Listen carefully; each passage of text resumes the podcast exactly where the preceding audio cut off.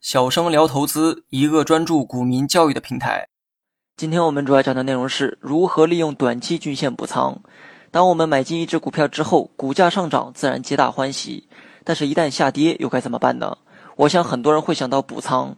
上涨的时候补仓叫做扩大战果，那么下跌时候补仓叫做摊低成本。那么今天我们主要来讲一下下跌时候的补仓，也就是当买完被套之后的补仓。今天的内容主要以短期均线、五日线和十日线做补仓操作时的参考。那么首先我们来讲一下第一种情况，股价在五日线之上，五日线又在十日线之上。如果买完之后被套，而跌幅没有超过百分之三，那就没有必要补仓。因为股价回踩五日线之后，有一定概率出现再次上涨。具体图片案例，你也可以点击节目下方查看全文。如果跌幅超过了百分之三，可以等股价回踩五日线的时候选择补仓，使成本降低至接近五日线。股价在五日线反弹的话，就有解套的机会。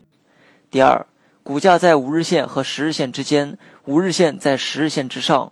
如果被套之后，股价跌破五日线，做超短线的你第一时间没能止损，那么可以在股价回踩十日线，但是不跌破十日线的时候选择补仓。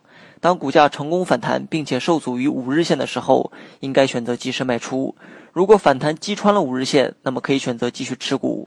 如果股价最后跌破了十日线，短线操作可以减仓或者止损。如果没能及时的减仓，并且看好后市的发展，可以在股价跌破十日线超过百分之三到百分之五的时候选择补仓，并且等待股价反弹。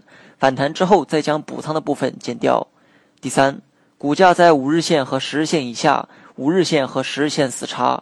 如果买完之后被套，五日线死叉十日线。而且股价跌到五日线和十日线的下方，可以等股价连续三天没有创出新低的时候选择补仓。补仓之后，如果股价反抽击穿十日线，同时五日线也出现金叉，那么可以选择继续持有。如果反抽没能击穿十日线，并且遇阻回落，就应该及时的减仓。那么具体内容可以查看节目下方的图片。第四，五日线死叉十日线，股价快速下跌，并且跌破二十日线，短线应该坚决止损。即便你再看好后市，也要先行减仓，回避重仓大跌的风险。除了观察 K 线图形和均线之外，成交量也是一个重要的指标。记住“回踩缩量，上攻放量”的口诀，只有量价配合良好，走势才会稳健。好了，本期节目就到这里，详细内容你也可以在节目下方查看文字稿件。